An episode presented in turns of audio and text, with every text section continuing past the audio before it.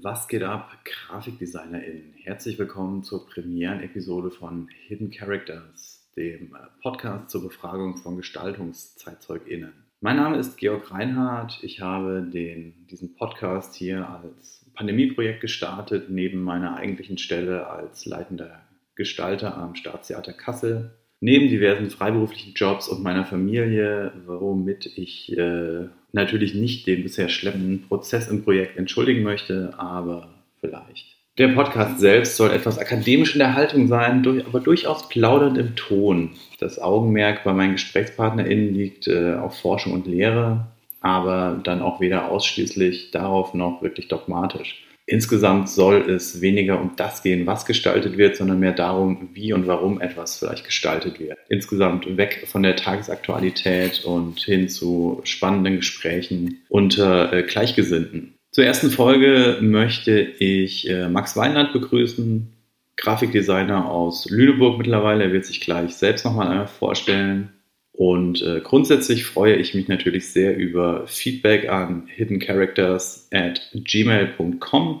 Und dann ist natürlich auch wichtig, dass ihr, geneigte HörerInnen, euch schon einmal www.hiddencharacters.de merkt. Äh, das soll dann bald die Online-Präsenz dieses Podcasts. Ich wünsche viel Spaß bei der Auftaktfolge und äh, hoffe, dass viele weitere Folgen bald folgen werden.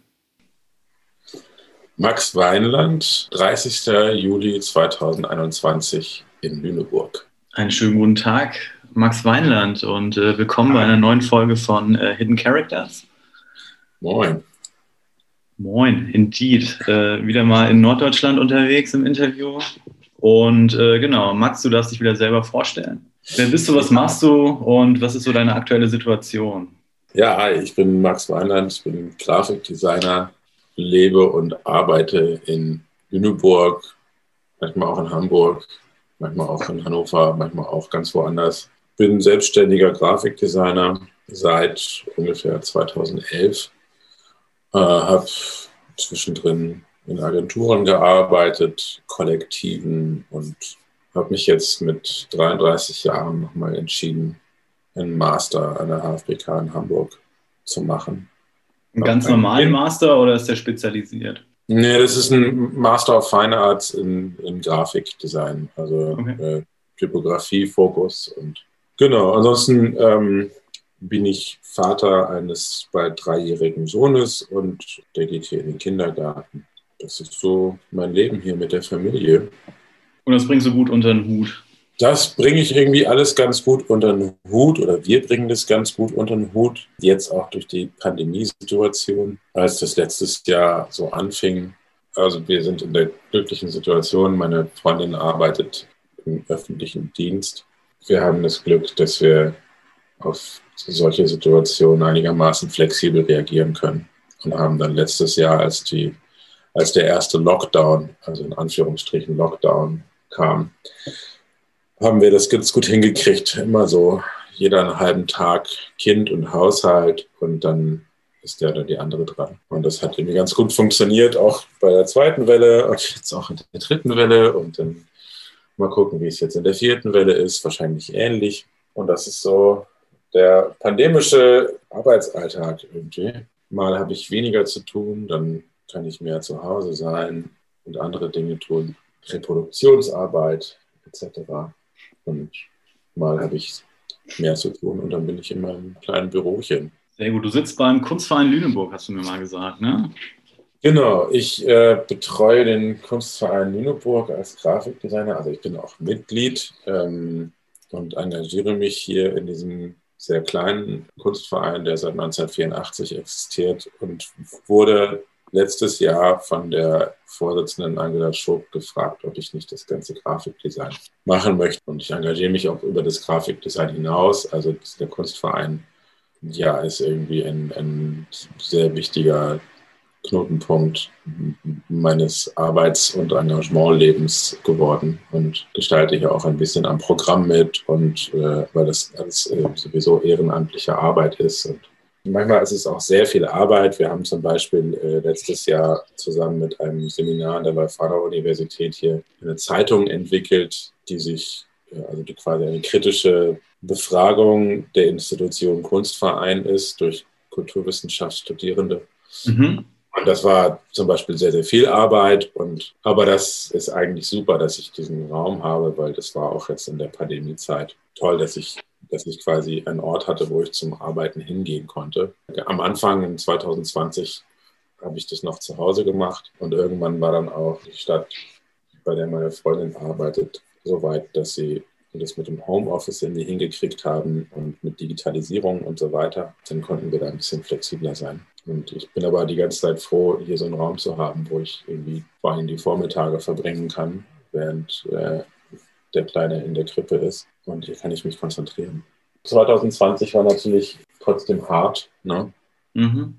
Äh, ein ziemlich mageres Jahr, weil natürlich äh, die ganzen Branchen von AuftraggeberInnen, also alle haben ja gelitten unter dieser Pandemie. Und, Gleichmäßig, äh, ja.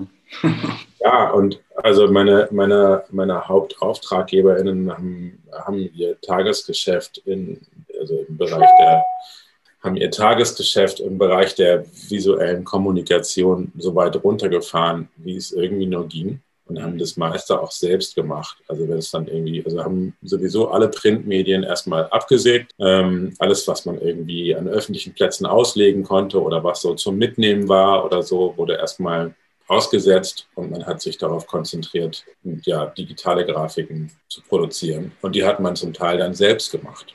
Das heißt, die haben dann irgendwie mit Templates gearbeitet oder so oder mit ihrem Style Guide oder so. Äh, ich war dann so ein bisschen außen vor, was natürlich bitter war, aber es war irgendwie auch klar, dass das passierte.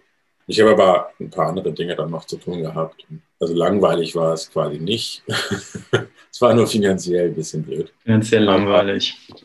Ja, also mit dem Kind ist es sowieso nie langweilig. Es gibt sowieso immer was zu tun, was aufzuräumen, Essen zu machen und so weiter und Bespaßungen und das gehört einfach dazu. Sollen wir noch mal ein bisschen weiter vorne anfangen? So Ende, Ende deines Studiums. Mhm. Wo ging ab da dein Weg hin? Wo hast du eigentlich deinen Abschluss gemacht? Also ich habe meinen ersten Abschluss an einer privaten Hamburger Designschule gemacht. Da gibt es ja einige in Hamburg. Ist auch eigentlich egal an welcher.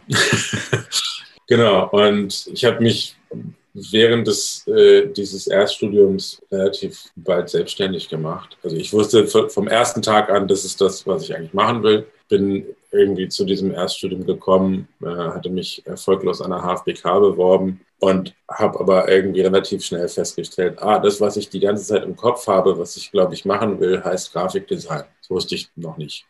Genau, habe festgestellt, dass es irgendwie dass ich das gerne mache. Und habe dann relativ schnell gemerkt, ich glaube, ich möchte irgendwie eine gewisse Autonomie in meiner Arbeit haben und habe mich dann selbstständig gemacht. Was natürlich riskant ist, wenn man noch keine großen Erfahrungen im, im professionellen Geschäft, sage ich mal, hat. Was ich dann auch gemerkt habe, dass mir das fehlt. Also ich bin damit auch einfach auf die Schnauze gefallen. Und was, was heißt das konkret? Naja, also schlechte Auftragslage, äh, Überforderung mit bestimmten Aufgaben. Also ich hatte direkt am, am Ende meines Studiums habe ich einen riesen Auftrag gekriegt über ein paar Ecken. Ich sollte äh, das Corporate Design für eine Bistro-Kette entwerfen. Also mhm. allem inklusive. Eine Webseite, Packaging, Brötchentüten, so Tischsets, äh, Restaurantausstattung, ein bisschen Leitsystem, eine Kampagne, äh, also angefangen beim Logo quasi, ne? Und bis hin äh, ins letzte Detail. Und das lief so ein bisschen parallel zu meiner Abschlussarbeit und darüber hinaus.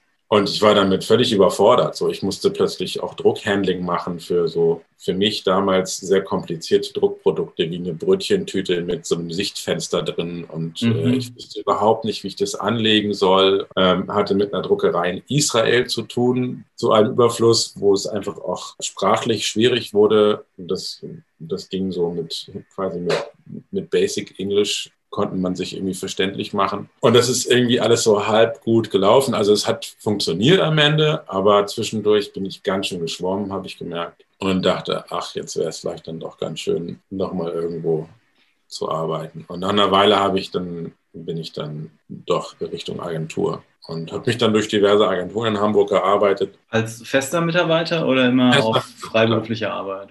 Nee, also fester Mitarbeiter. Ich habe aber nebenbei immer noch eigene Sachen gemacht. Also ich war auch nicht in einer Beziehung oder sowas oder hatte irgendwie Hobbys oder irgendwas, sondern ich wollte eigentlich nur Grafikdesign machen und habe dann quasi einen Dayjob gehabt und habe nebenbei noch für Freunde und Bekannte irgendwelche Sachen gemacht, die ich dann quasi selber gut fand. Mhm. Also das, was dann in, in, in, in meinem Job, was ich da gemacht habe, das fand ich größtenteils einfach furchtbar. Es war wahnsinnig mühselig und, und äh, ganz grässliches, normales Grafikdesign quasi. War das dann so super angewandt? Total. Kartons und. Ja, ja. Also es war, das war, es war überhaupt nicht fancy, überhaupt nicht interessant, das, sondern das waren irgendwie kleine, billig produzierte, schnell layoutete Großhandelskataloge für Kinderschuhfabrikanten oder mhm. sowas. Mhm oder ein wirklich ganz furchtbarer Online-Shop für einen Käsehändler aus Österreich oder so. Also so wirklich ganz, ganz profane Durchschnittsgrafik-Sachen, die aber irgendwie gemacht werden sollten. Ich hatte auch in, in der ersten Agentur, wo ich dann war, hatte ich, da gab es keine, keine Ansprüche oder irgendwas. Ich war auch der Einzige, der InDesign äh, konnte. Okay. Weil alle alles, alles andere immer mit Photoshop gemacht haben also selbst Layouts und so. Da war ich so ein bisschen in, in eiskaltes Wasser geworfen und habe mich dann da irgendwann wegbewegen können, mich quasi wieder selbstständig gemacht, war in Hamburg äh, mit meinem guten Freund Timo Durst, den ich noch aus dem Studium kannte. Ja, haben wir uns irgendwie zusammengetan und wir hatten beide gerade unsere ersten Schriften entworfen, kamen irgendwie auf den Trichter, lass uns die doch einfach mal rausgeben, irgendwie unter irgendeinem Namen. Mhm. Und Timo, Timo heißt ja Durst mit Nachnamen. Ich heiße Weinland. Timo kommt aus der Pfalz. Ich komme nicht aus der Pfalz, sondern aus Hamburg, aber wir haben beide irgendwie eine Vorliebe für, für Wein. Und dann bei einem Glas Wein haben wir irgendwie rumgeblödelt und haben gesagt, naja, wie können wir uns denn nennen? Weindurst ist irgendwie auch Quatsch. Und wir hatten gerade einen Riesling, glaube ich. Und dann haben wir gesagt, ach, wir nennen uns jetzt Riesling-Type und machen einfach mal aus Quatsch Schriften. So, wir meinen das überhaupt nicht ernst, sondern das war eher so ein, so ein, so ein Joke eigentlich eigentlich. Dann haben wir das aber gemacht und Leute haben das voll ernst genommen. Ähm, okay. Das, wie, wie, wenn, wenn du sagst, ihr, ihr meintet das als Joke so, ihr habt dann irgendwie das naja, also aufgeblasen also, und habt gesagt, hier sind unsere acht Schriften? Nee, also wir hatten ja am Anfang zwei, drei oder was. Mehr war das gar nicht. Und wir haben uns aber damit quasi, sind wir zu einer Agentur in Hamburg gegangen, die hatten auch so Büroplätze vermietet. Da haben wir dann gesagt, naja, wir sind, wir wollen irgendwie so zu zweit so Sachen machen und sind so Grafikdesigner und äh, wäre cool, so einen Büroplatz hier zu haben. Und die haben dann gesagt, hey, ja, cool, das, das passt doch und irgendwie finden wir uns nett und wir können auch wieder so einen Deal machen. Und dann haben wir da irgendwie einen Platz gekriegt und haben halt äh, irgendwie ein, zwei Tage im Monat für die gefreelanced, so for mhm. free. Das war dann so unsere Büromiete eine Zeit lang.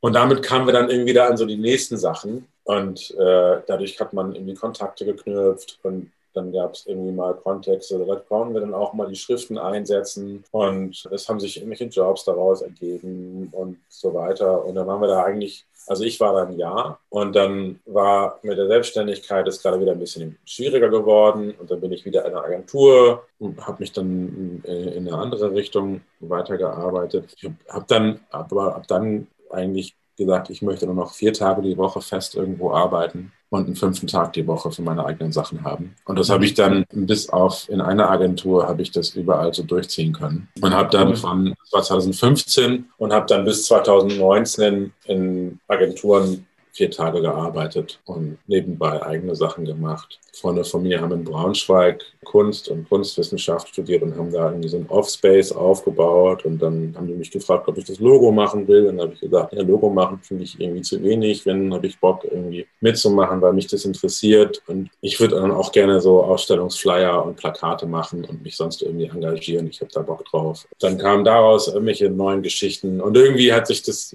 gab es immer so Kettenreaktionen, die ich gar nicht so beeinflusst habe. Ich habe halt irgendwas gemacht und dann dabei lernt man Leute kennen und dann kommt das eins zum, kommt eins zum anderen und so ergeben sich irgendwie Dinge. Ich habe jetzt auch nicht irgendwie mit dem Ziel die ganze Zeit gearbeitet, mir so eine Karriere aufzubauen oder sowas. Also ich fand dieses zielstrebige, karrieristische sowieso immer so ein bisschen, äh, es hat so ein Geschmäckle irgendwie.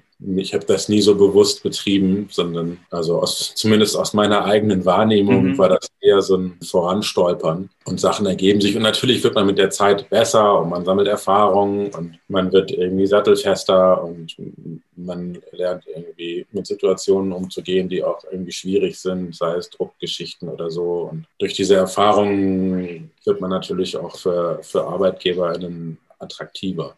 Irgendwann hatte ich ja dann aber doch auch wieder keinen Bock mehr auf, auf angestellt arbeiten. In der letzten Agentur, wo ich gearbeitet habe, habe ich dann irgendwie auch PraktikantInnen und Auszubildende betreut. Und das wurde mir irgendwie alles ganz schön viel. War das die Agentur, wo du dann sehr viel auf Twitter unterwegs warst?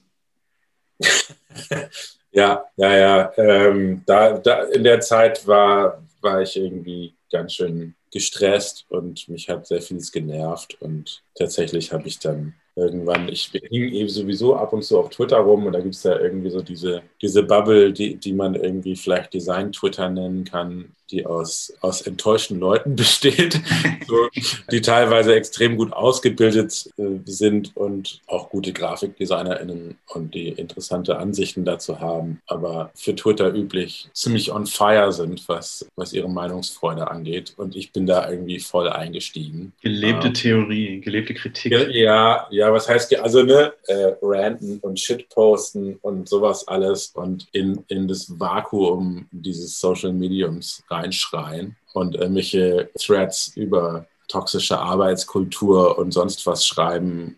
Ja, äh, irgendwie war das so ein Ventil eine Zeit lang. Und jetzt habe ich auch gemerkt, ich bin irgendwie trotz der Schwierigkeiten, so mit Corona und, und anderem und dran, bin ich doch insgesamt sehr zufrieden und ich twittere so gut wie nie was. also ich glaube, dass, dass es eine direkte Proportionalität gibt zwischen, zwischen dem Grad der eigenen Unzufriedenheit oder vielleicht auch dem, ja, dem, dem Stresslevel oder so und der Lust auf Twitter rumzuranten und Hot Takes zu verbreiten und so. Das habe ich irgendwie gemerkt, also ich habe nicht mehr so die, die Muße, da so die Reifen im Schlamm durchdrehen zu lassen auf Twitter. Aber hast, äh, hast, du, hast du Feedback bekommen auf deine Kommentare, auf deine Posts? Auf, ja, äh, ich, hab, ich hab, bin ja unter Pseudonym auf Twitter, das ich auch nicht verrate.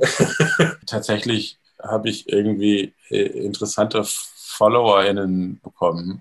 Plötzlich folgte mir so diese halbe Design-Twitter-Bubble und ich bekam irgendwelche Likes und Kommentare von, von Leuten, die da irgendwie auch unterwegs sind. Und irgendwie war dieses, diese Pseudonymität oder die Anonymität auch, nee, Pseudonymität ist es ja, war die Pseudonymität auch ein ganz cooler Modus. Also ich weiß nicht, ob dieselbe Art von völlig hemmungslosem Shitposting unter Klarnamen überhaupt möglich wäre. Also man, ne, das Als ist Freiberufler sicherlich nicht.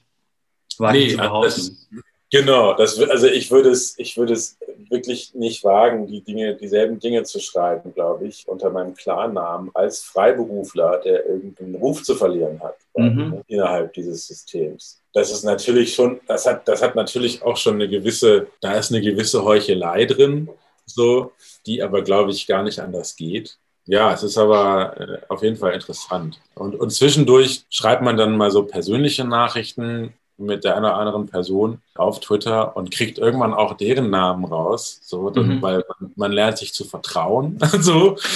Zwischendurch rantet man sich gegenseitig an und dann schreibt man sich aber und dann ist die Person irgendwie doch viel netter, als sie irgendwie auf Twitter auf den ersten Blick erscheinen mag. So zwischen flaming Hot Takes und absoluten Abwatschen der Designindustrie und so. Und dann merkst du, ah, da ist eine Person, die die ganze Zeit so super angry, weil sie eigentlich sehr sensibel ist. so. Und dann, ja, kommt man irgendwie auch mit Leuten ins Gespräch und das ist ganz interessant. Also ich habe tatsächlich irgendwie auch schon festgestellt, dass es manche Leute gibt, die, die die ganze Zeit völlig on fire sind und die halbe Welt gerne abreißen möchten und zu den zartesten Menschen gehören, die ich bisher so getroffen habe. Und das ist irgendwie eine interessante Mischung, die vielleicht auch logisch ist, aber mir bisher noch nicht so untergekommen ist. Das alte Social Media Phänomen. Ja, ich glaube schon. Also man ist schon auch dazu angeregt, irgendwie extrem zu werden in den Äußerungen weil es einfach total gut funktioniert. Ne? Das ist ja auch das, mhm. das Prinzip der Aufmerksamkeitsökonomie. Also, Je extremer, desto populärer. Ja, ja. Genau. Und äh, das kann aber interessant sein, diskursmäßig, weil einfach dann plötzlich auch Sachen gesagt werden, die man sich sonst vielleicht nicht traut oder bei denen man irgendwie auf seinen Ruf bedacht ist oder man will irgendwie in, in Arbeitssituationen mit, mit KollegInnen oder so sagt man solche Dinge vielleicht nicht. Also dann wird, dann, dann kommt man vielleicht zu einer fundamentalen Kritik oder so, sei es fundamentale Systemkritik, also Kapitalismuskritik oder so, die, die wirklich, die mehr auf Abschaffung und, und, und so weiter zielt als auf Improvement. Und das sind einfach so Gesprächsrichtungen, auf die kommt man nicht so in, in so normalen Arbeitsgesprächen oder in so, in so akademischen Panel-Discussions oder so. Aber in der Kloake des Internets geht das nochmal. Ja, genau. Und das ist, also irgendwie ist es dafür auch ein, ein interessanter und fruchtbarer Ort. Also ich habe nicht so das Problem grundsätzlich mit polarisierenden Positionen oder sowas. Also ich finde, dass dafür ist mein intellektuelles Interesse daran zu groß. Natürlich gibt es problematische Positionen, Hashtag problematische, gibt äh, furchtbare Positionen, die nicht tolerabel sind und so. Aber trotzdem kann man sich mit denen auseinandersetzen und die irgendwie analysieren oder sich angucken, wie, es, wie man da hinkommt, denkemäßig. Also ich habe ja auch eine eigene Politisierung hinter mir. So, oder das heißt hinter mir. Ich bin ja nicht fertig mit meiner Politisierung. Man ist ja mittendrin, das ganze Leben lang. Und ich habe aber auch schon irgendwie Stationen auf meiner Politisierung äh, hinter mir, über denen ich sehr froh bin, dass ich da wieder weg bin. Das ist ja normal. Also niemand ist ja mit äh, niemand ist ja mit einer politisch korrekten Einstellung geboren oder so. Also wer behauptet immer schon auf der richtigen Seite gestanden zu haben, der lügt ja auf jeden Fall. Genau, und dafür war Twitter auf jeden Fall auch ein Faktor, muss ich ehrlich sagen. Okay, hat dich gut geshaped. Nee, was heißt geshaped? Also hat mich einfach Dinge ausgesetzt, immer wieder in klar, also Microdosing quasi, ne? hat mhm. mich immer wieder äh, so mit, mit Extrempositionen konfrontiert oder auch mit nicht so extremen Positionen, aber auch mit, mit, mit interessanten Positionen und so Positionen, die ich erstmal überhaupt nicht verstanden habe, die aber trotzdem eine gewisse Anziehungskraft hatten oder mein Interesse geweckt haben.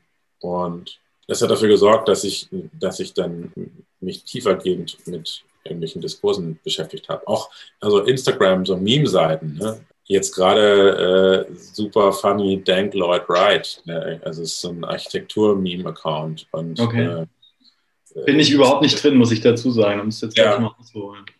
Ja, also das, da, da, das, da wird quasi Designdiskurs auf eine super verkürzte Form runtergebrochen, die, die extrem schnelle Verbreitung findet, die aber immer ihre Wurzeln hat in, in einem wirklichen intellektuellen oder akademischen Diskurs oder in, in einer radikalen Kritik, die irgendwie wirklich fundiert ist und, und ausformuliert. Und das wird aber total verkürzt und runtergebrochen Okay. Auf so, auf so ganz schnell, zackig funktionierende Formate. Und man wird ständig immer in kleinen Dosen ausgesetzt, bestimmten Aussagen oder Sichtweisen. Und das hat, also am, am Ende haben, haben äh, Design-Memes mehr für meine Designkritik oder Systemkritik oder was auch immer für Kritik getan als, äh, als dicke Wälzer. So, die dicken Wälzer kamen nach den Design-Memes. Mhm. Also die Design-Memes haben mich. Genau. Und äh, ich glaube, dass das, also ich finde das ein faszinierendes Format, also weil es ja auch sehr visuell ist, es ist auch alles irgendwie Grafikdesign, es ist teilweise unglaublich müllig und so, aber darin liegt auch irgendwie die Kraft. Also es versucht gar nicht zu überzeugen durch eine perfekte Form oder irgendwie eine besondere Mühe, sondern es ist ganz schnell und selbstgemacht und ohne Autorinnenschaft. Ähm, mhm. Also du kannst kein Copyright auf einen Meme anmelden oder sowas. Niemand hat irgendwie einen Meme-Style oder irgendwas, sondern Memes sind irgendwie sind ein kollektives Gut und das ist auch interessant daran. Da gibt es einfach keine Autorenschaft, die ja im Grafikdesign irgendwie immer noch super, super wichtig zu sein scheint. Außerhalb Agenturen, ja. Außerhalb von Agenturen, genau. Außerhalb von Agenturen.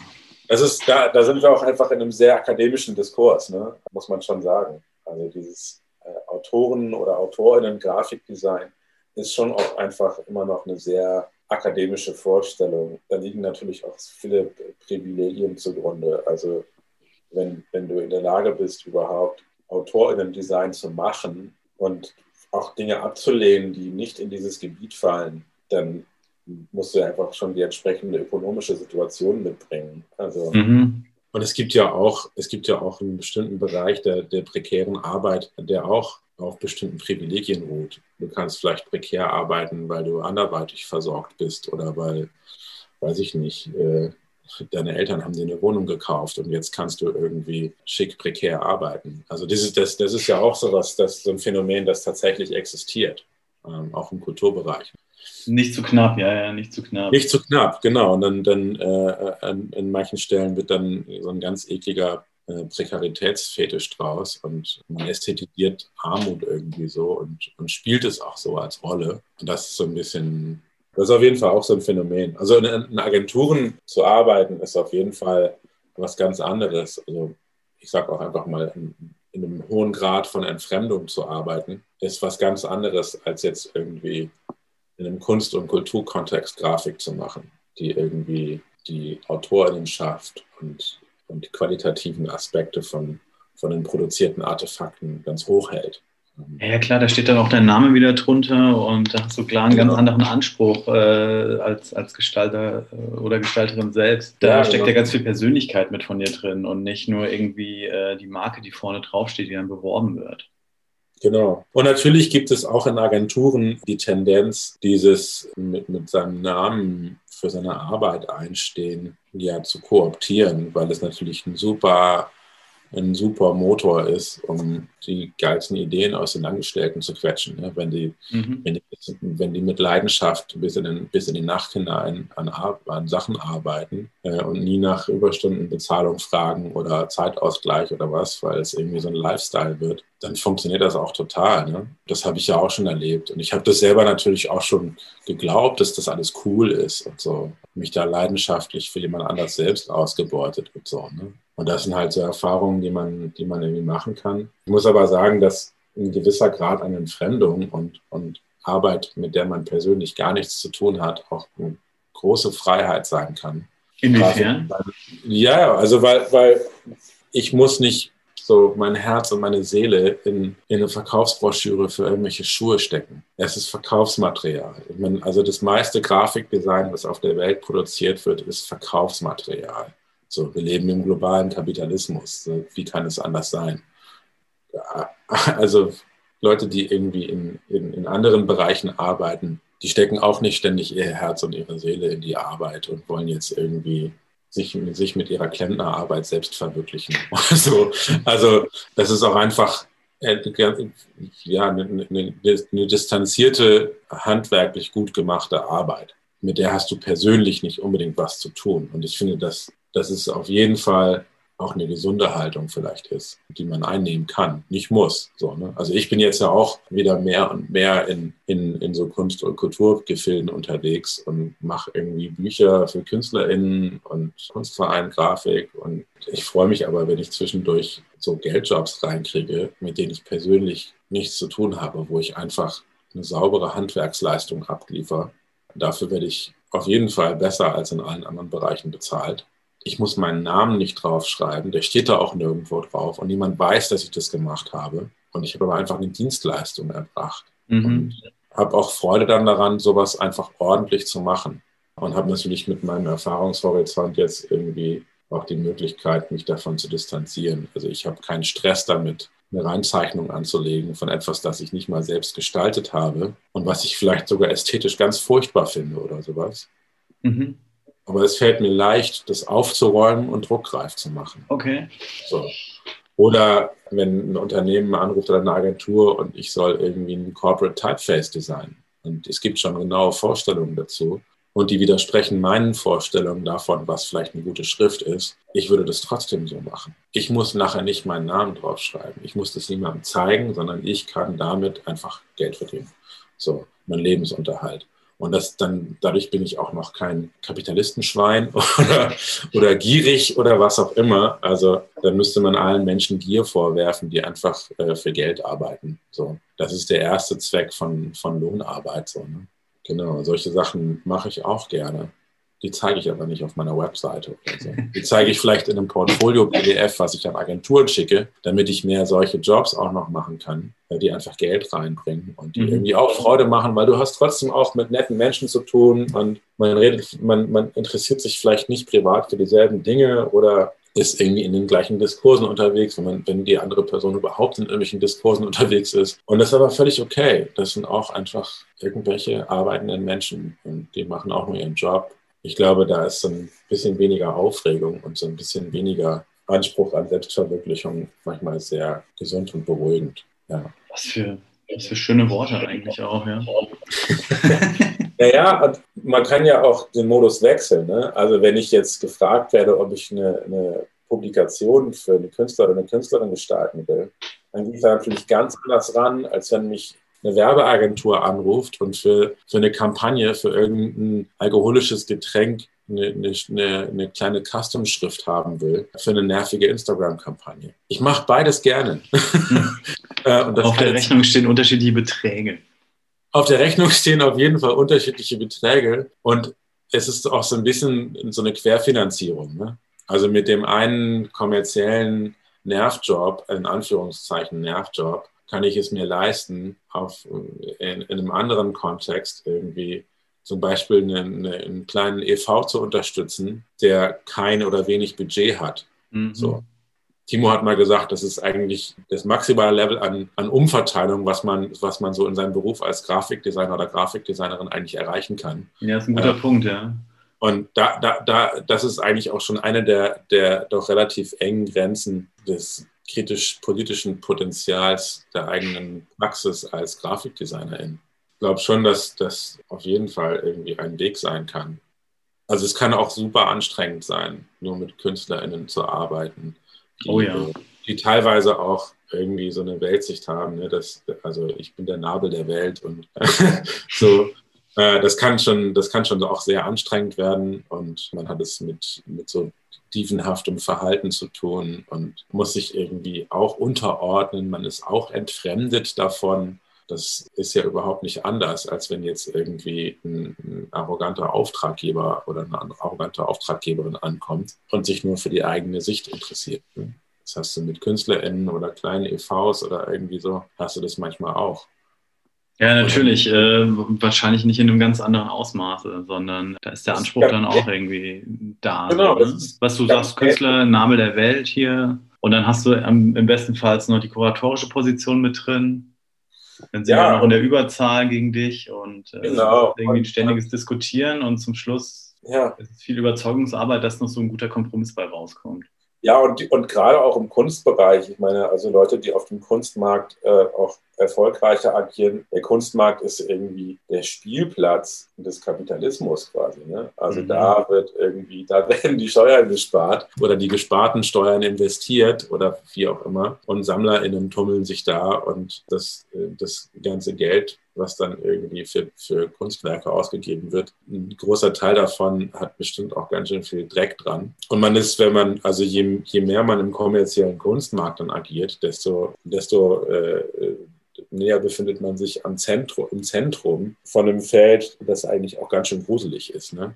Also da ist es auch keine Flucht aus, aus, der, aus der Kommerzialität, wenn man irgendwie nur für den Kunstbereich arbeitet. Im Gegenteil. So, ne?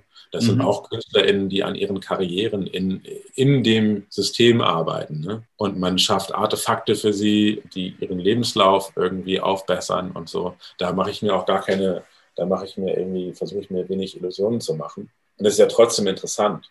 Ich finde es trotzdem interessant und ich also ich mache trotzdem. Ich kann nicht einfach mit dem Finger schnipsen und aus allem raus sein und quasi Systemflucht oder sowas. Also das funktioniert ja gar nicht. Ich muss irgendwie mich, ja, ich muss irgendeine Form von, von Kollaboration finden, die tragbar ist und die ich auch aushalte, mit der ich meinen Lebensunterhalt verdienen kann. Also nicht nur meinen Lebensunterhalt. Ne? Ja, klar. Du hast einen viel größeren Druck mit Familie.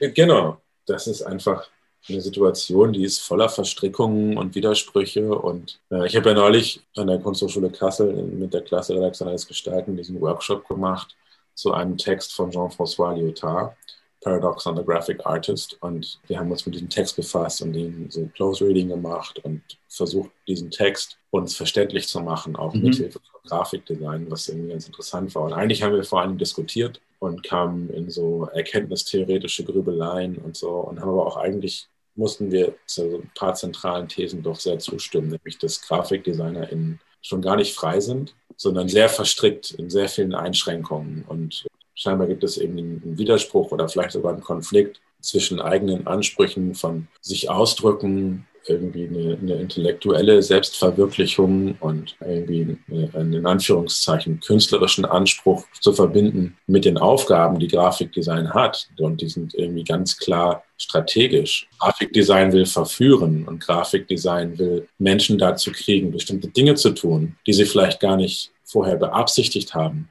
Ein Konzertposter so künstlerisch oder so, so, so, so das hätte ich fast kreativ gesagt. Äh, das furchtbare K-Wort. Ein Konzertposter, selbst wenn es irgendwie bei 100 deutsche, 100 beste Plakate Deutschland ausgestellt wird oder in, in Chaumont oder so, hat immer noch den Zweck, Leute dazu zu kriegen, auf dieses Konzert zu gehen. Und wenn es diesen Zweck nicht erfüllt, dann hat es als Poster versagt quasi. Mhm. Das ist ein schlechtes Produkt, ja. Genau, und dann ist es im Prinzip ein schlechtes Poster, so toll es aussieht. Ne? Also das ist irgendwie der, der, der Anspruch, den, dem man irgendwie gegenübersteht. Ein Buch, wenn es nicht gelesen werden kann, zum Beispiel, weil es kaputt designt ist, sage ich mal, was soll das? Was soll dann dieses Buch? Wenn es, wenn es schon für Menschen mit perfektem Augenlicht und guter Übung im, im Lesen, selbst von schwierigen Satzbildern, schwierig ist, über längere Phasen durchzuhalten, was soll dann jemand mit dem Buch anfangen, der oder die irgendwie Legasthenikerin ist oder irgendwie anders Schwierigkeiten hat, Text zu entziffern?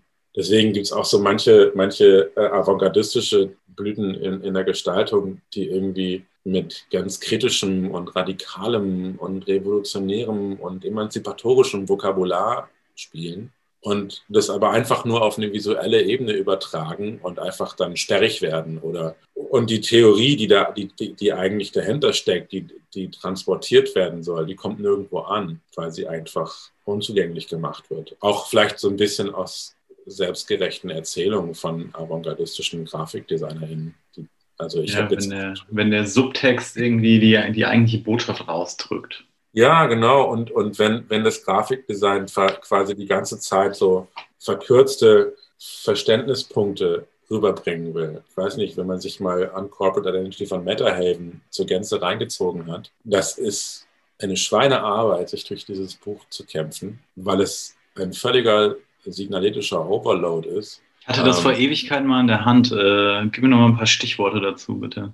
Ja, das ist ja, das ist ja eigentlich das zentrale Werk von, von Metahelden, die ja versuchen, den, den Sprung vom Grafikdesign in eine, in Anführungsstrichen, politische Kunst zu machen. Mhm. Und das, also es ist ein tolles Buch, ne? Don't get me wrong. Das ist schon interessant und das ist intellektuell irgendwie auch durchaus beeindruckend. Und es ja, es hat, es hat irgendwie auch einen, auch einen guten utopischen Gehalt. So, ne? Also der Grafikdesign hat ja durchaus auch eine utopische Komponente, äh, in der man irgendwie Dinge ganz anders formulieren kann, in der man Dinge auch simulieren kann. Man kann eine Alternative ausformulieren. Man kann eine Welt aufbauen. Ne, das ist alles möglich mit Grafikdesign auch. Also das zeigt ja auch das Grafikdesign in Science-Fiction-Filmen. So, es gibt ja diese tolle Webseite, die äh, Typeset in the Future, die sich irgendwie genau mit, mit Typografie zum Beispiel in, in, in Science-Fiction-Filmen befasst auf eine zugegebenermaßen etwas nerdige Art und die Webseite selber ist furchtbar gestaltet, aber das ist gar nicht der Punkt, sondern da wird einfach klar, dass Grafikdesign irgendwie Semantik und Hermeneutik, das ist schon mächtig. So, diese, diese Macht von Grafikdesign wird ja auch gerne äh, beansprucht, gerade in, im sogenannten Critical Graphic Design. Äh, oder zumindest wird, wird da über die Macht des Grafikdesigns gesprochen und da wird auch versucht, das, diese Macht zu nutzen für bestimmte andere politische Ideen, die nicht so vorherrschend sind. Dieses Grafikdesign wird aber oft so, das ist so spröde und das verlangt so viel von, von den RezipientInnen, dass es überhaupt nicht zugänglich ist. Es ist auch nicht schnell, es funktioniert nicht schnell, es funktioniert nicht offen, es funktioniert nicht niedrigschwellig oder sowas. Das wird dann so ein bisschen theoretisch verklärt und dient letztendlich irgendwie so einer selbstgerechten Selbstbestätigung der GrafikdesignerInnen, die das verantworten. Und Bestätigung das, der Bubble, ja. Ja, genau. Und, und dann findet man irgendwie in so einem exklusiven Designdiskurs statt und wird da vielleicht sogar gefeiert. Aber für Menschen außerhalb dieses Diskurses, die auch nicht so eine visuelle Literacy haben in dem Bereich, ist es völlig unverständlich. Und es ist ein wahnsinnig exklusives Zeug, was da produziert wird. Und was vielleicht auch wirklich interessant aussieht und so, wenn man eben mit den Diskursen vertraut ist oder so. Und es kann auch für Leute interessant aussehen, die nicht mit diesen Diskursen vertraut sind, aber es ist einfach wahnsinnig unzugänglich und äh, widerspricht dann so ein bisschen dem, dem eigentlich der eigenen Nähe zu bestimmten politischen Diskursen. Und manchmal nervt es. Also glaube, das meiste Grafikdesign, dem so eine Macht auch ein bisschen vorgeworfen wird, ist vor allen Dingen Grafikdesign, das super simpel ist und total mit einfachen Bildern spielt und auch durchaus populistisch ist und so. Ne? Also ich will das auch nicht hochhalten oder sowas oder jetzt irgendwie hier einen, Pro-Populismus argumentieren oder sowas. Aber das Grafikdesign, was letztendlich eben eine gewisse Wirkmacht entfaltet, dem kann man meistens irgendwie eine gewisse Einfachheit der Form nachsagen. Und eine direkte Ansprache, ne? Und eine Zugänglichkeit auch. Wenn man, wenn man sich das irgendwie zunutze machen will für andere politische Ziele, dann muss man sich vielleicht tatsächlich eher an, an so einer Warenform orientieren oder so. Auch wenn diese Warenform irgendwie zu kritisieren ist und alles. Aber vielleicht ist das eher ein Weg, als wenn man irgendwie avantgardistisch wird und damit total explosiv. Ja, es hat ja auch wieder was mit einer, mit einer Zielgruppenansprache zu tun, was natürlich auch nicht zu unterschätzender Punkt bei einer Gestaltung ist. Und ja, genau. wenn du eben die direkte Gestaltung hast, die irgendwie äh, 95 Prozent der Leute anspricht, weil 95 Prozent der Leute das lesen können, ist es natürlich auch wieder auf der einen Seite ein Massenprodukt, aber das kann natürlich auch wieder gut gestaltet sein. Ähm, Kein Widerspruch. Ne, und also ne, ich, ich tue mich immer schwer so mit, mit dem Begriff Zielgruppe auch, weil das schon auch, also dieses doch sehr strategisch getriebene Marketingdenken ist mir dann doch irgendwie zu, zu fremd, aber und, und zu, zu, zu machtorientiert. Aber es ist halt irgendwie, es funktioniert auch auf eine Weise. Und äh, natürlich habe ich damit auch in meinem Berufsalltag zu tun. Ne? Also mhm. wenn es irgendwie um Agenturjobs geht oder sowas, dann wird da die ganze Zeit von gesprochen. Und ich nicke und nicke und sage, ja, ja, ja, ja. und äh, mache das dann irgendwie so und verstehe das auch und kann, kann dann irgendwas abliefern, was dann irgendwie auf die, in Anführungszeichen, Zielgruppe vermeintlich passt, wie auch immer das sein soll. Und dann, ja, dann hat sich das. Ich weiß nicht, ich bin da, ich bin da glaube ich, eher so ein Anhänger der Idee, wie sie, wie sie mal Experimental Jet Set formuliert hat, dass das Publikum eigentlich immer nur eine Person ist, nämlich die Person, die das gerade liest. Also es ist zwar ein mhm. sehr individualistischer Ansatz und so, aber ich damit kann man irgendwie ganz gut diese, diese, diese Homogenisierung vermeiden, die irgendwie in diesem Zielgruppendenken steckt. Ne? Also auch es gibt ja, es gibt ja im, im Marketing diese sogenannten Sinus-Milieus und so. Das habe ich damals in meinem Erststudium auch alles noch so gelernt, ne? also mit Strategie und so. Und es gibt Sinus-Milieus und es gibt die Performer und es gibt die Hedonisten und bla. Und ich dachte immer, hä, also ich kenne niemanden, den ich in eine dieser Bubbles klar einordnen könnte alle sind irgendwie in allem so ein bisschen drin und manche finde ich irgendwie gar nicht. Also wer ist denn das überhaupt, von dem wir hier sprechen? Das sind halt hochabstrakte Modelle, die irgendwie irgendwelchen Durchschnitten entsprechen, aber es ist also niemand ist so, sondern das ist ziemlich abstrakt und irgendwie ist es halt auch nur ein Modell. Ne? Durchaus. Sollen wir mal einen kleinen Switch machen, weil du auch schon die ja. Lehrer angerissen ja, ja. hast? Wenn du jetzt diese ganzen Theorien hast und deine ganzen Punkte und du hast gesagt, du hast irgendwie schon dieses dein Erststudium gemacht und hast da tatsächlich irgendwie Marketingkurse gemacht. Versuchst du auch jetzt Studierenden oder TeilnehmerInnen an Workshops, die du gibst, versuchst du denen irgendwie so tiefliegende Werte auch zu vermitteln oder bist du da handwerklich orientiert oder dienstleistungsorientiert? Ach, das ist äh, irgendwie eine, kann ich klar sagen. Also es hängt, es hängt auf jeden Fall immer auch von dem Unterrichtskontext ab. Wo unterrichte ich? Unterrichte ja seit 2014 an der FSG in Hamburg, Freischule für Gestaltung. Das ist eigentlich eher eine Berufsfachschule, mhm. die sehr angewandt ist, die sehr darauf aus ist, Leute in den Job zu kriegen. Ist irgendwie auch so eine sehr grundsätzlich bauchlinke Institution, stellenweise genuin linke Institution die so einen Arbeitsspirit einfach verströmt. Und dort werden die Studierenden vor allen Dingen auf, ja, auf die Arbeit im beruflichen Kontext vorbereitet. Die Kurse an der FSG sind aber sehr breit gefächert. Es ist eine sehr kleine Schule mit irgendwie knapp 90 Studierenden. Okay. Ähm, was großen Spaß macht, weil man kleine Gruppen hat und alle kennen sich irgendwie, es ist sehr familiär. Das Programm wird eigentlich jedes Semester so ein bisschen nach Bedarfen und aber auch nach Lust und Spaß neu zusammengestellt. Ich kriege dann meistens immer die Frage, hast du Bock, nächstes Semester wieder einen Kurs zu machen? Was hast du denn Lust zu machen? äh, brauchst du nur kurz schreiben, wir lassen dich sowieso. Mhm. Und das ist im, also das ist im Prinzip der Deal. Ne? Okay, ähm, nice. Und äh, ich habe mir halt dann also ich habe angefangen mit so, einem, mit so einem Workshop dort. Es war so ein, so ein Wettbewerb zwischen mehreren Designschulen. Da ging es darum, sich dem Thema Wind zu beschäftigen. Und wir haben äh, in elf Tagen ein Magazin über den Wind gemacht mit, ich glaube, 15 Leuten. Mhm und haben selbst recherchiert und Dinge zusammengestellt und Arbeiten dazu gemacht. Und das hat irgendwie gut funktioniert. Genau. Also auch irgendwie, weiß ich nicht, Inhalt und Form. Genau, also so eine Verbindung. Und das hat sich jetzt so fortgesetzt. Äh, ich habe auch noch zwischendurch woanders mal unterrichtet und jetzt gerade mache ich wieder einen Kurs an der FSG. Das Oberthema ist irgendwie Typografie und Übersetzung. Also meine Grundthese, die ich ja auch im Kunsthochschule Kassel Workshop hatte, das war, dass Grafikdesign immer und vor allen Dingen Übersetzung und Interpretation ist oder Interpretation und dann Übersetzung. Dann im, im, äh, auf rezipierender Seite wieder Interpretation und Übersetzung. Und dass man, dass es, dass es, wie auch Lyotard in seinem Text schreibt, eigentlich keine alleingültige Interpretation von etwas geben kann, sondern dass man irgendwie Zugänge schafft und dass man immer es mit Sprache zu tun hat. Also Text, Sprache, individuelle Sprache zum Beispiel zu übersetzen, die ja auch nicht allgemeingültig ist. Also ein dasselbe Foto wird von Leuten unterschiedlicher kultureller Prägung irgendwie unterschiedlich interpretiert werden, aller Voraussicht nach. Und da ist es so eine Mischung aus, ich versuche denen auf jeden Fall auch die Wichtigkeit von, von einer handwerklichen, ja, von einer Handfestigkeit mitzugeben und gebe denen ausführlich auch Form- und Manöverkritik und zeige denen, wie sie Sachen technisch umsetzen können und gebe denen Feedback, wie dein Spacing ist scheiße. So. Mhm. Oder deine Schriftwahl kannst du nochmal überdenken, weil das, was ist immer so und solche Geschichten. Und gleichzeitig spreche ich mit ihnen darüber, über, über die Macht von Bildern und Bedeutungen und Setzungen und Übersetzungen. Und wir zeigen uns gegenseitig die Entwürfe und alle, alle dürfen auch alle kritisieren oder sind auch dazu angehalten. Und es geht auch darum, zu lernen, zu, also Kritik zu formulieren und Kritik auszuhalten oder anzunehmen oder auch umzusetzen. Und wir machen jetzt gerade, äh, ich habe denen einfach einen Stapel Bücher mitgebracht, die ich ausgesucht habe, also mhm. auf deren Auswahl sie auch keine, keinen Einfluss hatten. Also die konnten sich selbst dann eins davon aussuchen, aber ne, wer dann zuletzt kam, hat irgendwie das Beste bekommen. War der ähm, genau, und diese Bücher, die ich auch zum größten Teil selbst gelesen habe, für die habe ich, ich habe quasi den Kunden gespielt, der mehr über das Produkt weiß als sie. Mhm.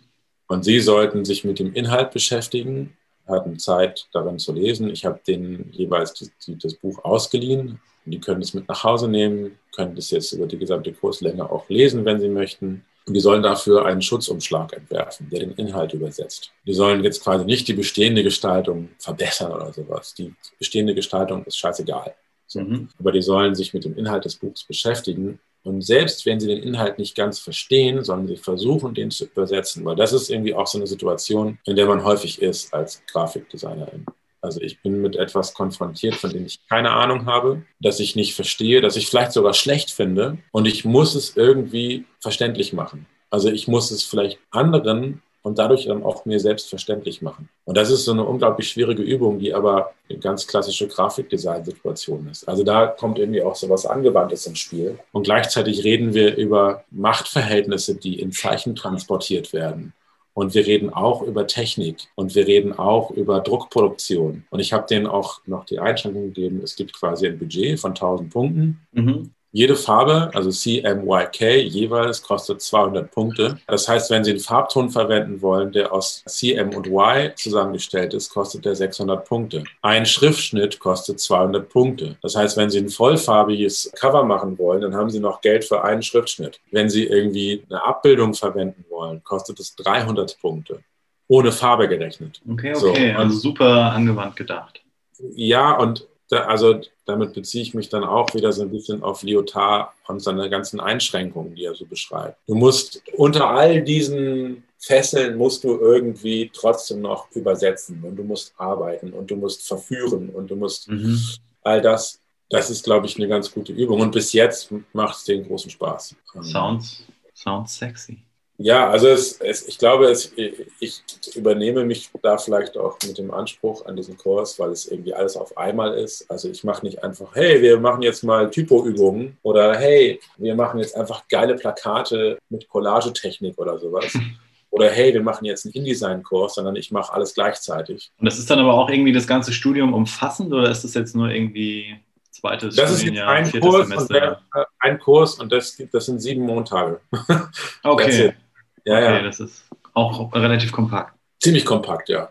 Und das sind immer nur, also montags vier Stunden, 17 Leuten. Glücklicherweise jetzt erstmal bis auf weiteres wieder vor Ort mit Maske und so und offenen Fenstern und auf zwei Räume verteilt. Und so funktioniert es. Also ich glaube, virtuell funktioniert sowas vielleicht schlechter. Ich habe auch schon zwei Semester irgendwie an der FSG über Zoom und Miro und so unterrichtet. Das war teilweise furchtbar. Ja, die digitale Lehre, die kann nicht mit äh, Präsenzarbeit mithalten und irgendwie Schulter, irgendwie, ja, Kopf aneinander stecken und irgendwie über den Tisch beugen zusammen. Das ist schon irgendwie eine, ein, ein, ein viel direkteres und zielgerichteteres Arbeiten. Also man kommt in ganz andere Situationen kannst auch mal sagen, hey, mach doch nochmal das anders und druck nochmal aus. Oder halt das mal weiter weg. Oder leg mal kurz beiseite, guck nochmal rüber und jetzt mach nochmal hier oder machst irgendwie, arbeitest tatsächlich mit Material, so, ne? Irgendwie machst jetzt mal eine Falzung oder so. Wir gucken jetzt mal, wie das auf dem Papier steht und so Geschichten. Das kannst du unmöglich virtuell machen.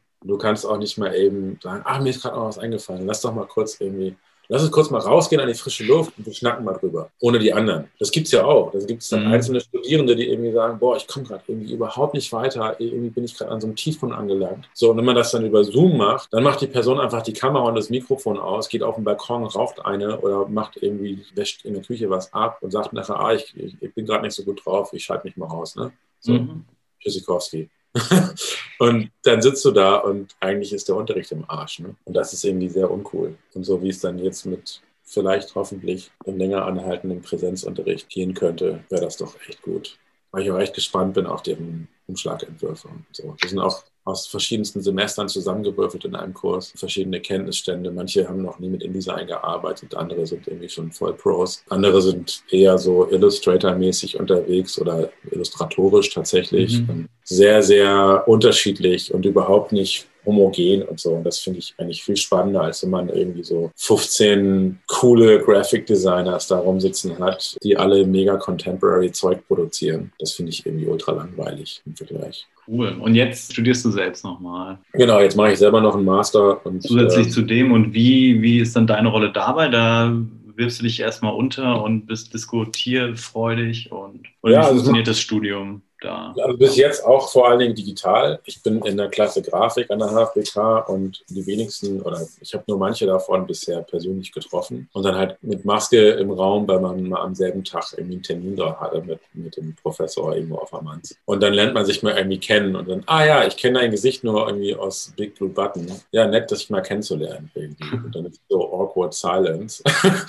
das ist irgendwie ganz komisch, weil wir haben teilweise schon so tolle Diskussionen gehabt miteinander und guten Austausch und tolle Präsentationen auch, irgendwie fundierte und interessante Kritik und so aneinander geübt. Und dann lernt man sich irgendwie mal so persönlich kennen, hat aber auch nicht wirklich die Zeit oder kann jetzt nicht wirklich so einen sozialen Austausch haben, wie der eigentlich in der Klasse üblich ist. Also die Klasse ist irgendwie auch so, eine, so ein Ort, wo alle immer hin können, 24-7. Da wird auch zusammen gekocht und gefeiert und, und es gibt eine Weihnachtsfeier, wo dann immer ein Paar für alle kochen. Man macht irgendwie Ausflüge zusammen und der Professor Ingo ist irgendwie immer für alle da und ist quasi der Grafik-Daddy für alle und lebt auch irgendwie für seine Professur gefühlt. Also ich habe auch das Gefühl, dass ich habe den Master angefangen nach neun Jahren Berufspraxis. Dieses Jahr bin ich zehn mhm. Jahre Grafikdesigner. Dass das eigentlich genau richtig war, so lange zu warten. Okay. Weil ich habe jetzt irgendwie, ich habe jetzt ein gewisses Polster an Erfahrung, auf das ich zurückgreifen kann. Ich kann irgendwie, ohne völlig ins Struggeln zu kommen, einfach arbeiten als Grafikdesigner, auch entfremdet, auch ohne da irgendwie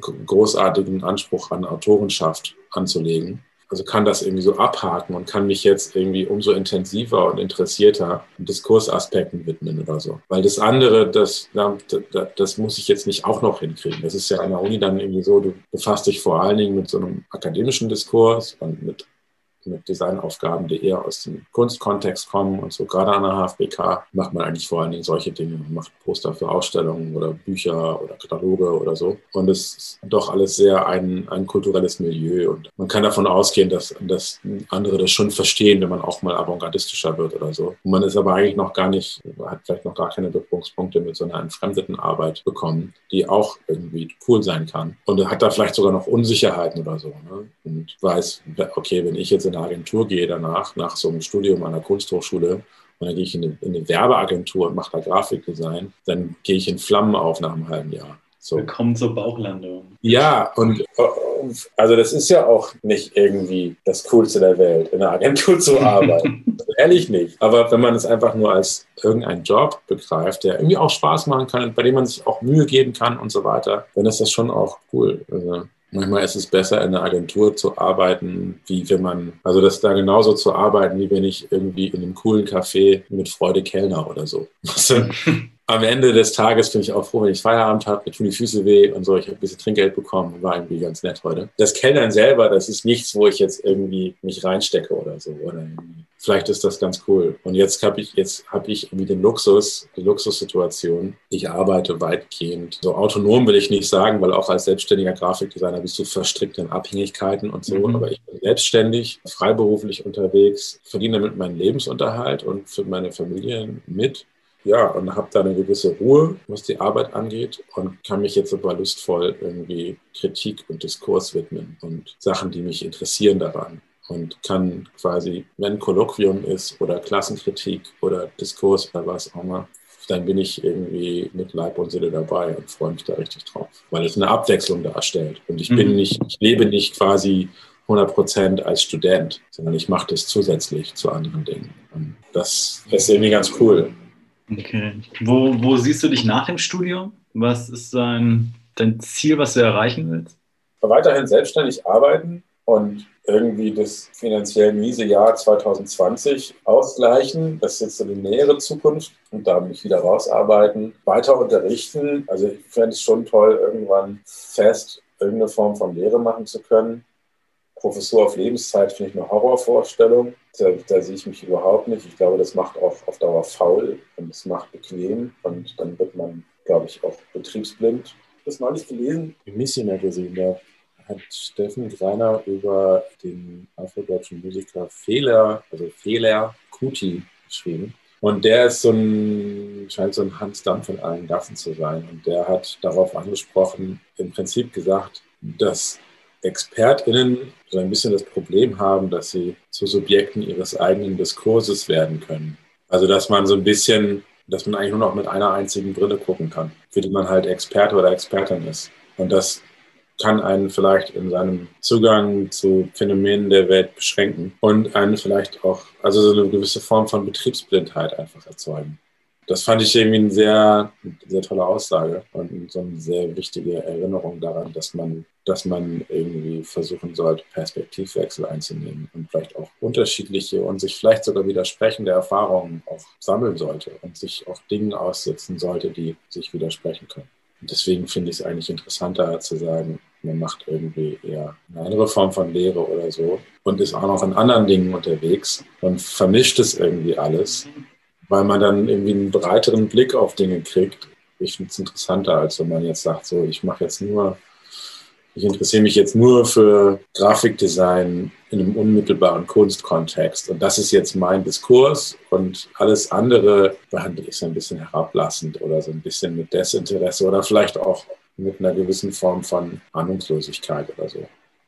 Dilettantismus ist da, glaube ich, auch eine ganz spannende Herangehensweise wie das ja auch ja. im Buch von, von Florian Pfeffer äh, definiert wurde, dass du ja irgendwie dann nicht zwangsweise ein Stümper bist, sondern dich einfach an sehr vielen Ansätzen des Lebens und der Arbeit erfreuen kannst. Ja. Ohne ja. jetzt gleich Experte werden zu wollen. Genau, und ich glaube nämlich, dass, also das ist so ein, so ein in, in, in so liberalen Designagentur Inspirational Quote Diskursen war das zu der Zeit, als ich mein Erststudium fertig gemacht habe, war das so ein geflügeltes Wort. Designers are temporary experts. Und das, also ich habe das damals auch geglaubt und ich glaube, es ist der größte Bullshit überhaupt.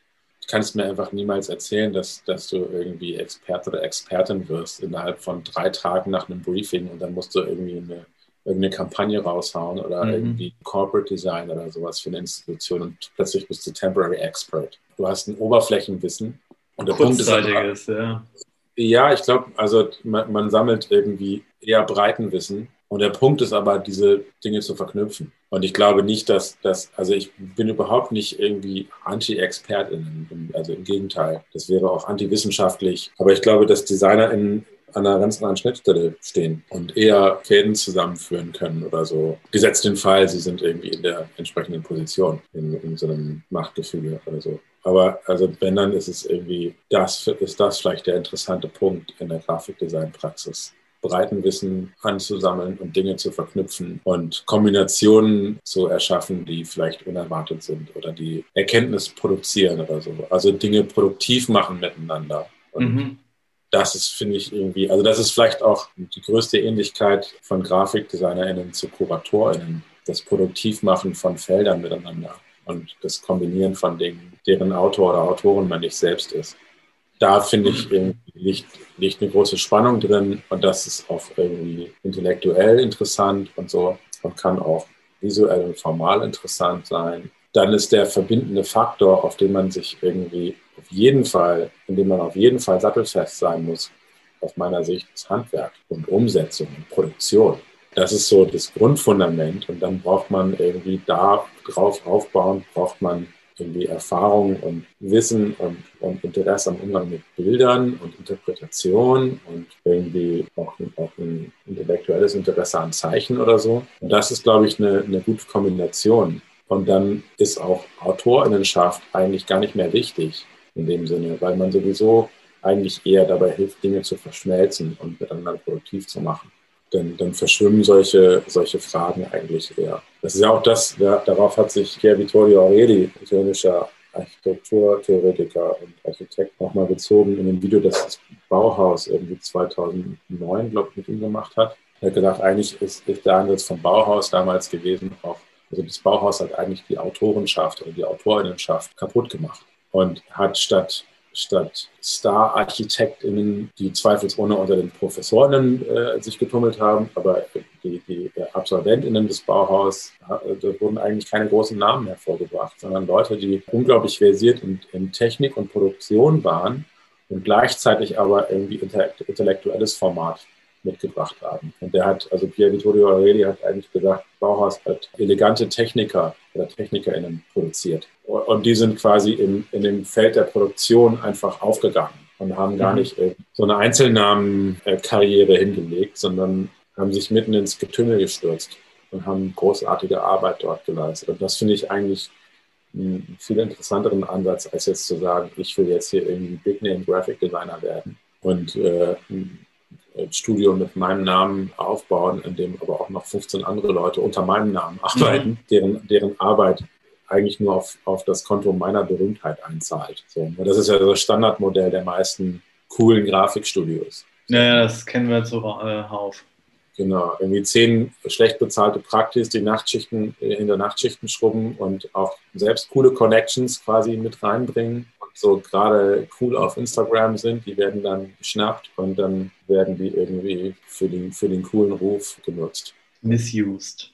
Ja, also was, ja, und natürlich können sie Erfahrungen sammeln und natürlich irgendwie auch so ein karrieristisches Ding. Ne? Also ich habe eine coole Sache im Lebenslauf stehen, die mich jetzt weiterbringt. So nervig und dumm das ist, es ist ja trotzdem irgendwie, was irgendwie wichtig ist in der Arbeitswelt, zumindest noch. irgendwie, ich finde es interessanter, eher so eine, so eine Kombination zu sein. Handwerk und, und Denke zu verbinden und beides, also keins davon höher zu gewichten ja, und sich auch Sachen anzudienen. Also das ist ja auch so, dass GrafikdesignerInnen sind ja immer relationale Wesen. Das ist ja das, was auch irgendwie von der Kunst vielleicht einen großen Unterschied ausmacht. Ich bin angewiesen darauf, dass jemand meinen, meinen Service braucht. Ob mhm. es ein Offspace ist, der irgendwie spröde Kunstausstellungen macht oder ob es eine Marke ist oder sowas. Ich bin darauf angewiesen, dass meine Dienste in Anspruch genommen werden sollen. Und selbst wenn ich irgendwie für befreundeten Künstler ein Buch mache, ist das eine Dienstleistung. Und selbst wenn ich da irgendwie mein ganzes Herzblut reinstecke und das irgendwie Autorengrafik hoch 100 ist, ist das eine Dienstleistung. so, ja, der Name ähm, des Künstlers steht immer vor dir, ja. Ja, und du, du stellst dich in den Dienst einer Sache oder einer Person oder eines Vereins oder auf jeden Fall immer auch, also man, ist immer im Dienst einer Sache oder Ideologie oder irgendwie so. Und sich diese Haltung aber mit Interesse und Freude anzunehmen, finde ich irgendwie spannender, als jetzt äh, auf Teufel komm raus und auch mit so einem autoritären Kern so eine Autorenschaft unbedingt behaupten zu wollen. Und das irgendwie, dass man selber so entscheidet. Also es gibt ja auch so diese Wunschvorstellung, die ich selber auch früher angehangen habe. Ich will so viel wie möglich entscheiden als Grafikdesigner. So. Und ich hatte eigentlich überhaupt keine Ahnung, worüber ich da eigentlich entscheide. Ne? Und habe quasi bestimmte Interpretationen von, von Dingen, die mir angetragen wurden von Auftraggeberinnen, habe ich für allgemeingültig erklärt, weil es meine Interpretationen als Grafikdesigner waren, die auf überhaupt keinem Fachwissen oder irgendwas beruhen, sondern einfach nur aus Hybris. Ich bin ja Grafikdesigner. Ne? Ich, bin der, ich bin die wichtigste Figur in diesem ganzen Prozess. Das stimmt einfach nicht. so. Man ist in einer Relation und man ist in einer Beziehung, immer neu mit jedem neuen Projekt, mit jeder neuen Auftraggeberin, so ist man in, in, einem, in einer Beziehung, die jedes Mal auch anders ist und jedes Mal auch andere Ziele hat und jedes auch, auch zu anderen Ergebnissen führen kann. Und ich finde es viel spannender, als irgendwie sich auch so hinzustellen und zu sagen, wir haben jetzt irgendwie so einen Style und den schmieren wir auf jedes Brot, was uns irgendwie vor die Nase kommt. Und das sieht immer so aus. Und wir machen immer irgendwie großes Typotheater oder irgendwie leises Typotheater oder machen irgendwie immer alles besonders unleserlich, weil schnelle Lesbarkeit ist neoliberal oder irgendwie so ein dummer Bullshit. Sondern, dass man sich auch andient in einer vielleicht sogar Unterwürfigkeit oder Demut zumindest. Das finde ich eigentlich das finde ich eigentlich schöner, als sich so, ja, als sich selbst so über andere Dinge zu stellen. Schönes Schlusswort. Was ist denn deine derzeit favorisierte Gestaltungsposition? Gibt es so, so einen Gestalter oder eine Gestalterin, von dem oder der du sagst, du bist absolut Fan? Also absolut sowieso nicht. Es gibt GestalterInnen, deren Arbeiten ich regelmäßig toll finde und wieder andere Sachen finde ich dann nicht so toll. Also immer wieder Sachen von, von Sandra Kassener und Bart de Beeks aus Holland. Mit McGuffin-Magazin machen die zum Beispiel, finde ich ganz großartig. Mhm. Dann gibt es den kleinen Publisher Occasional Papers. Ich glaube, Sarah de Bond macht das mit unter anderem auch Fraser Muggeridge zusammen dessen Arbeiten ich manchmal auch abfeiere und manche Sachen finde ich irgendwie ganz furchtbar. Schwierig zu sagen. Also ich, es gibt irgendwie, manchmal finde ich so, äh, so Dinge von von älteren schweizerischen, vor allen Dingen also Gestaltern. Weiß nicht, es gibt Sachen von Emil Ruder, da geht mir die Kinnlade runter. Und andere Sachen gibt es von Emil Ruder, da schlafe ich ein. Also es ist sehr unterschiedlich. Ich habe da, hab da auch keine klare, keinen klaren Geschmack oder sowas. Ich finde zum Beispiel Zyan aus Berlin, das Studio, die haben ja lange an der HGB Leipzig unterrichtet und eine Menge Leute dort geprägt. So Leipziger Typografieschule haben die eigentlich maßstäblich geprägt.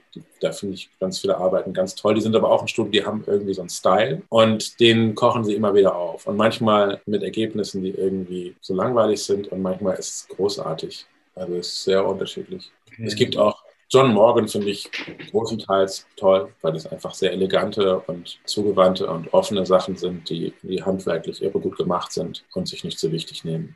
Was wäre dein ultimativer Buchtipp in der Gestaltungsrichtung?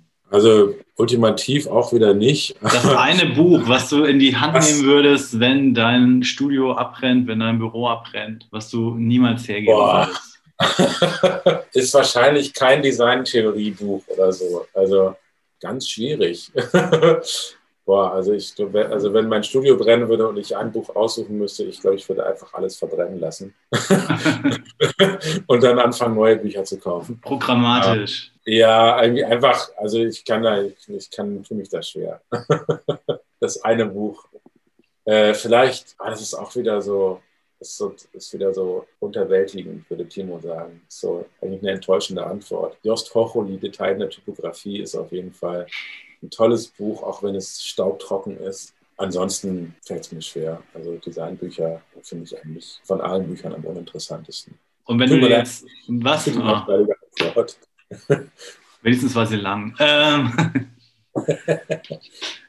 Und jetzt äh, wirst du aufgefordert, den Staffelstab des Interviewees weiterzureichen. Wer soll hier mal im Rahmen von Hidden Characters aus deinen Augen interviewt werden? Wir bauen jetzt Druck auf äh, die Hörerschaft auf.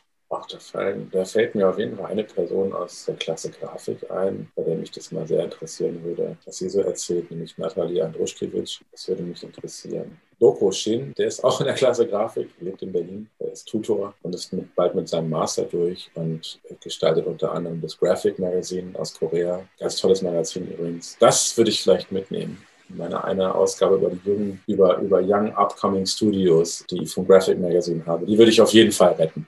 Okay, super. Ähm, Dann kopiere ich das in die andere Frage rein. ja, Dokushin ist auf jeden Fall auch ein interessanter Kopf, glaube ich. Okay, letzte Frage. Was steht als nächstes für dich an? Als nächstes steht für mich an, ein Buch in Druck zu geben, das ich gerade im Zusammenhang mit dem Kunstverein Lüneburg für die Künstlerin Conny Theis gestartet habe. Ansonsten planen wir für den Kunstverein für das Programm nächstes Jahr ein begleitendes Journal, das so 120 Seiten ungefähr haben wird. Da bin ich auch redaktionell mit beteiligt und entwickle da gerade mit, mit einer Mitgliedskollegin aus dem Kunstverein ein ganz zentrales Stück, nämlich ein Interview mit einem Restaurator und was der so über das Verschwimmen von Autorschaftsgrenzen erzählen kann, wenn er nämlich Kunstwerke repariert und dem Dinge hinzufügt, mhm. Wert vielleicht der Hersteller oder sogar vergrößern durch seine sehr kunstvolle handwerkliche Arbeit, die minutiöser gemacht wird als so manches Kunstwerk, das er dann damit repariert. Das finde ich inhaltlich sehr interessant. Ich freue mich aber auch darauf, das Journal zu gestalten. Hört sich spannend an. Ja, ansonsten freue ich mich aufs Wochenende. das ist nicht mehr weit weg. Nee, genau. Super. Ja, dann herzlichen Dank für dein Interview und für deine Sehr gerne. Zeit. Hat mir große Freude gemacht. Schön. Gute Fragen auch. Danke. Ich mache mal hier kurz auf Aufzeichnung stoppen.